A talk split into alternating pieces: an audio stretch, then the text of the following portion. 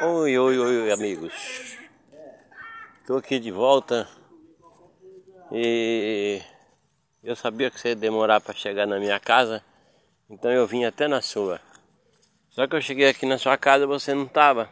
A casa toda fechada, portões fechados e eu continuei andando. Eu continuei andando. Cheguei próximo da do bairro. Eu já tinha andado bastante, né? Daqui lá no bairro dá uns dá um punhado de metros, né? Então eu voltei. Passei novamente aqui na sua casa. Você não estava. Aí eu voltei para minha casa. Cheguei em casa, como eu estava sozinho, eu decidi andar um pouco e fui andando.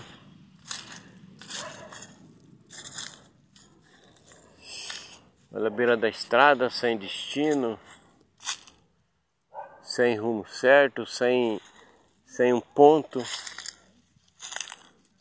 Mas as minhas imaginações me levaram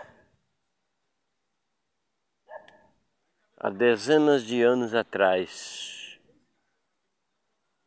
Uma história muito louca, vivida por mim. E você é o primeiro, praticamente o primeiro no mundo a saber dessa história. Quem convivia comigo lá naquela época até hoje não sabe dessa história.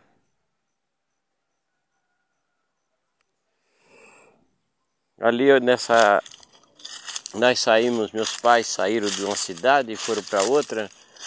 E eu já estava ali hoje com eu acredito com uns 12 anos. E eu sempre estive além além de mim. Quando já mencionei outras vezes, em outras histórias reais, eu sempre estive além de mim, sempre além do horizonte. Eu era muito, né, que nem diz as pessoas ou dizia as pessoas, encapetado. Eu gostava de de promover as coisas. Aí meu pai não se dava bem com um vizinho e, e eu resolvi pôr lenha na fogueira. Olha que loucura. Eu tinha acho que uns 12 anos. Eu passei a soltar a, as vacas do meu pai e tocar tudo lá para a roça daquele vizinho. Olha que loucura. Daqui a pouco só escutava o grito do vizinho xingando meu pai. Meu pai ia lá, prendia as vacas. No outro dia eu fazia diferente. Ah, lá de casa a água ia para o pasto lá embaixo, para as vacas e para os porcos, por queda livre.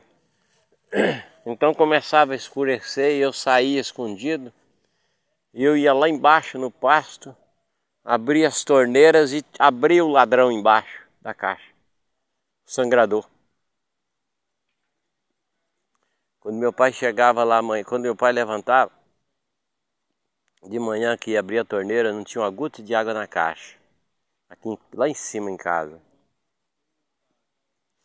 Ele põe a bomba para funcionar para essa caixa e essa caixa nunca enchia porque ia entrando água nova e ia saindo pela mangueira. Quando ele chegou lá embaixo no, no para tirar a lei das vacas ao amanhecer do dia, ainda escuro, era o costume dele, estava tudo alagado o curral. Aí ele foi ver, a torneira estava aberta e o sangrador embaixo na caixa estava aberto também. Então nunca mais enchia a caixa.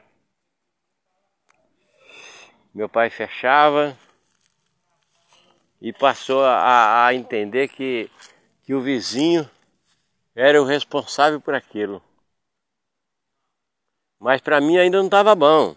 Não estava bom. Eu queria mais. Eu queria, eu queria ver o mundo pegar fogo. É, ninguém dava atenção para mim. Então eu tinha que, que promover essas coisas. Aí quando foi no outro, passou eu sempre deixava passar um dia, dois. Aí eu fui, soltei os porcos, os porcos do meu pai e encaminhei tudo lá para a roça daquele vizinho. Olha, que loucura. Acho que uns 20 ou 30 porcos. Daqui a pouco escutava o vizinho gritando e xingando meu pai. E, e a discórdia estava feita. E isso foi. No outro dia eu fazia diferente. Deixava tudo ali, por, os porcos normal, água normal, só que eu ia soltava os bezerros que tinham sido apartados ontem. Ao escurecer eu ia lá e soltava aqueles porcos. Soltava os bezerros, quer dizer, para amanhã cedo não ter leite. Olha que loucura. E eu também precisava do leite para tomar. Minha mãe fazia queijo para vender. E eu fazia isso. Aí foi isso, foi, acho que aí um. Ah, eu não, eu não, não lembro não, não contei não, mas eu devo ter feito isso aí umas 30, 40 vezes. Aí meu pai conversou com outros vizinhos que eram amigos e os vizinhos se prontificaram a fazer plantão, a fazer vigia 24 horas. Um ficava meio-dia, outro ficava meio-dia, revezavam. E aí o que, que eu tinha que fazer? Eu fugia do trabalho e eu ia vigiar o vigia. Olha que loucura! Eu ia vigiar o vigia, aquele vizinho. Quando aquele vizinho se distraía por segundos, eu, eu ia e soltava os porcos. Quando o vizinho olhava para lá, porcaiada estava tudo solta no, na roça. Aí o vizinho grita para um lado e grita para o outro. Aí meu, meu pai corria lá, meus irmãos, e eu junto. Corria ajudar a fechar os porcos. Coisa é essa? Que loucura é essa, né? Até eu ajudava a pensar nisso, a fazer comentários. Aí quando vinha o outro vizinho que fazia a, a, a, a, a vigília, né? Vigiar, eu fazia com ele também. E eu consegui fazer com os três vizinhos no revezamento. Ou soltava os porcos, ou soltava os bezerros, ou abria a torneira. Até que sugeriram para o meu pai Meu pai pensava em vender a chácara para ir embora dali porque não aguentava mais. Meu pai nunca foi homem de briga, de brigar com ninguém. Meu pai nunca foi homem de, de provocar intrigas com ninguém. Ele sempre perdeu, mas nunca deu prejuízo a ninguém. Ele já está hoje completando seus 93 anos. E se ele um dia souber dessa história, ele vai saber, vai saber através desse podcast.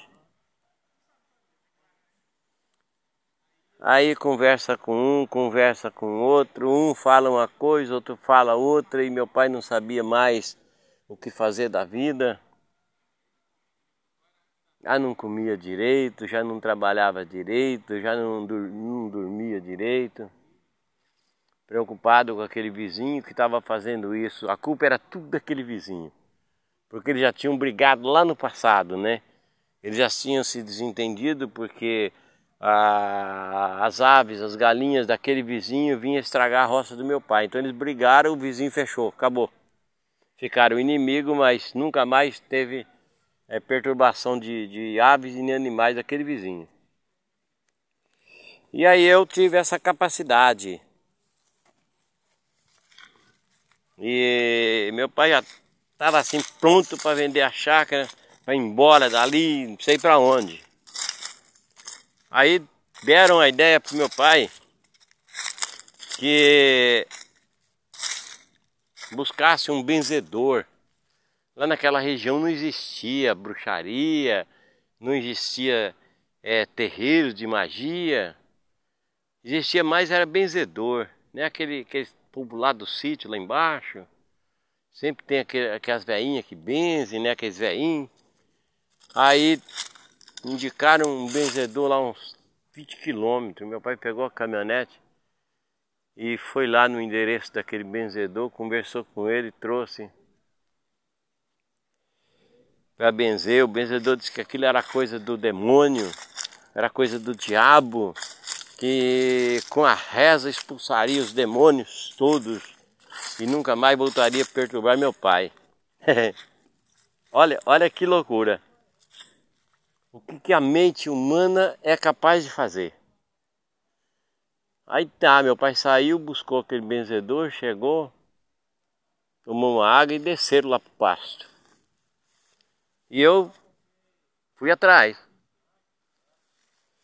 Não junto, né? Porque só foi, só poderia ir ele e o meu pai. Mas eu fui escondido meio, pelo meio da roça, pelos, atrás dos pés de café, né? E e consegui chegar bem próximo, assim, uns 10 metros do curral. Escutei o benzedor falando um monte de palavras, expulsando os demônios. E disse para o meu pai ali: o senhor pode ficar tranquilo, porque a partir de hoje nunca mais vai acontecer isso, porque os demônios foram todos expulsos. Eu dando risada. Tinha que expulsar era eu, né? Não era o demônio. Olha só. Ah, aquele meu pai foi para casa, deu um café, ofereceu um café pro benzedor, uma água, conversaram um pouco. Meu pai pegou a caminhonete e foram. Meu pai foi devolvê-lo onde ele morava, uns 20 quilômetros mais ou menos. Aí é... Meu pai voltou feliz, né? Porque não ia acontecer mais que eles chamavam de desgraça. Essa era a palavra usada. E que não tinha como ser coisa de gente, porque foi feito ali na frente do, do do, do pessoal que estava vigiando, né? Então, como que alguém vai conseguir chegar e, promover aquilo ali, soltar bezerros, soltar porcos, abrir torneira, a, a 10 metros de distância do, do, do, do, do vigia, né? Não tem como pensar outra coisa, é coisa do demônio, né? Eu até ajudava nos comentários. E eu deixei passar uns dois dias, três dias depois da, da benzeção. ah, meu Deus, quando eu me lembro disso, eu, eu não sei o que, que eu penso. Aí eu peguei um dia,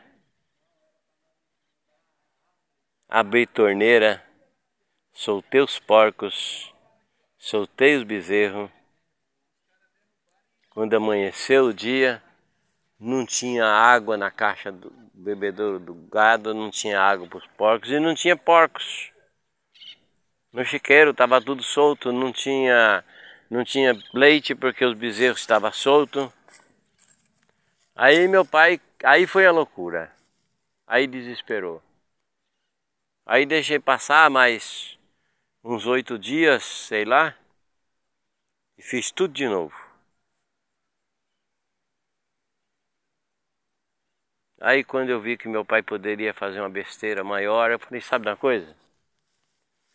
Vou parar com isso. Parei. Parei com isso. E até, até há pouco tempo, às vezes meu pai ainda comentava sobre aquelas, aqueles acontecimentos lá daquela época, né? E até hoje não entendem como que acontecia tudo aquilo. E eu não sei até hoje o porquê que eu fazia isso, era só pela atenção, mas isso não significou nada para que chamasse a minha atenção, para que eu fosse é, melhor aceito pela minha família. Eu sempre me sentia inferior a todos, eu sempre era excluído.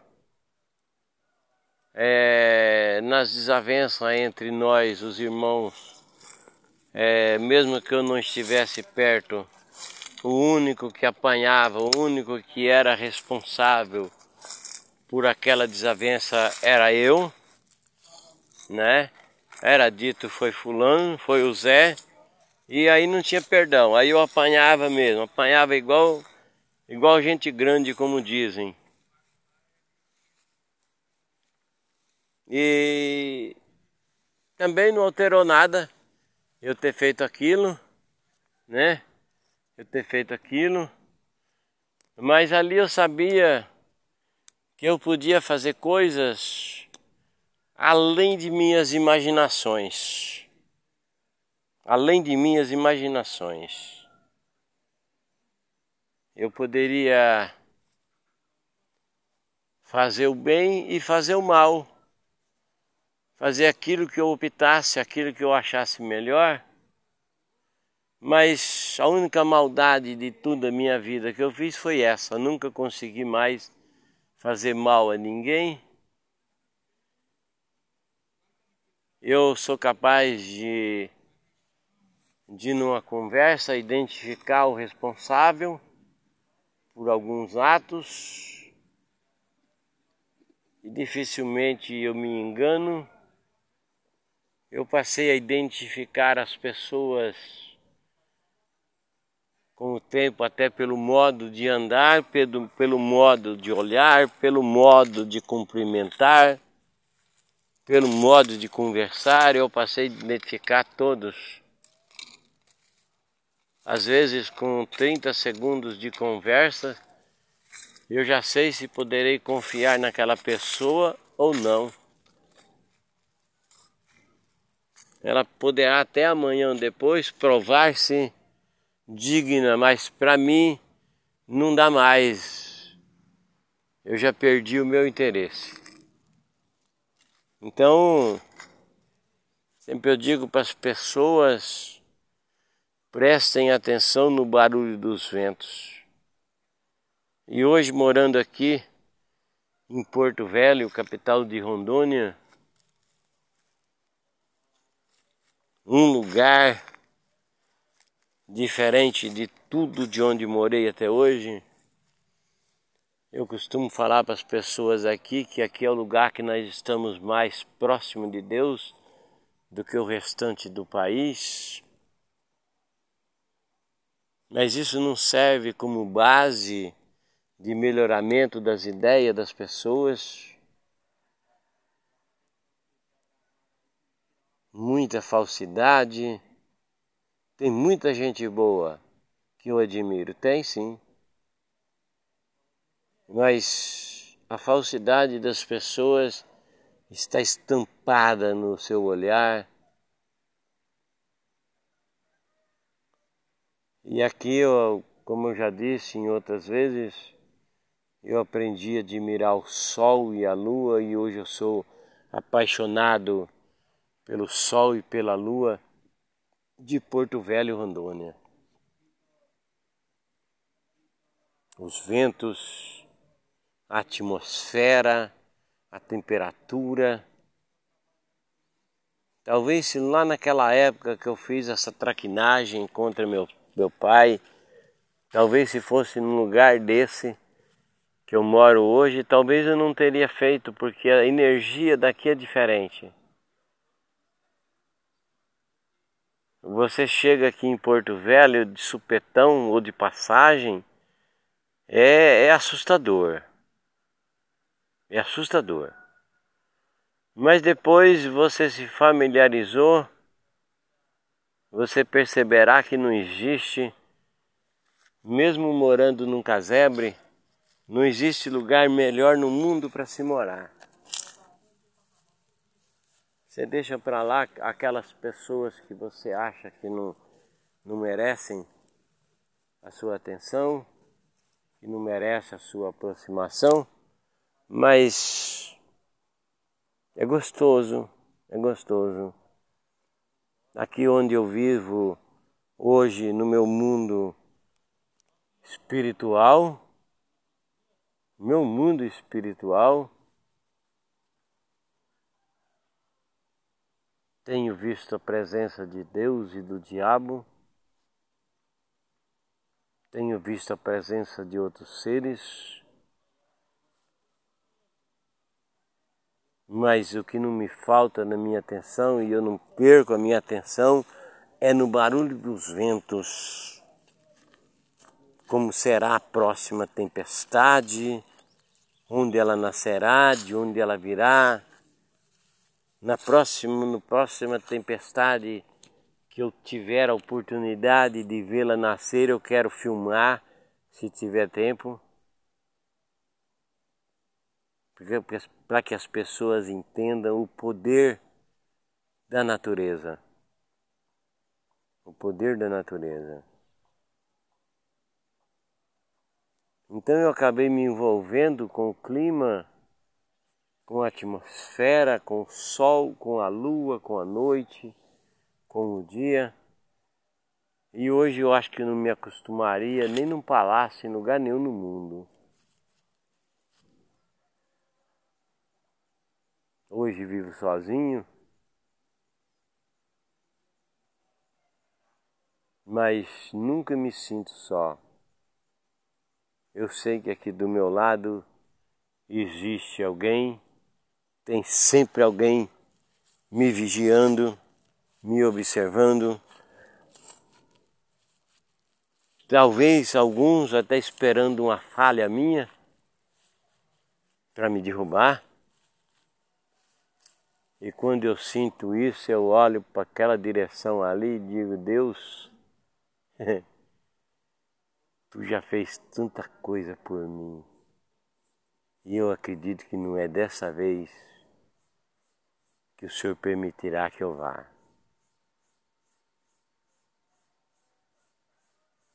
Converso, às vezes em voz alta, como se eu estivesse conversando com, com uma pessoa. E me sinto feliz. É, tem outras histórias para contar a você, meu amigo, a você que acessou esse, esse áudio. Se quiser tirar suas conclusões agora sobre a minha mente, sobre o meu raciocínio, você está livre para fazer isso.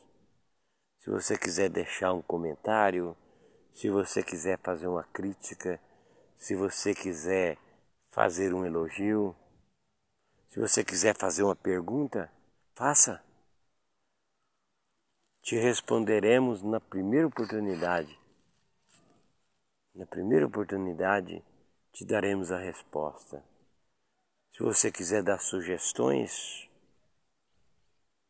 até para o lançamento do livro, Estamos abertos a isso.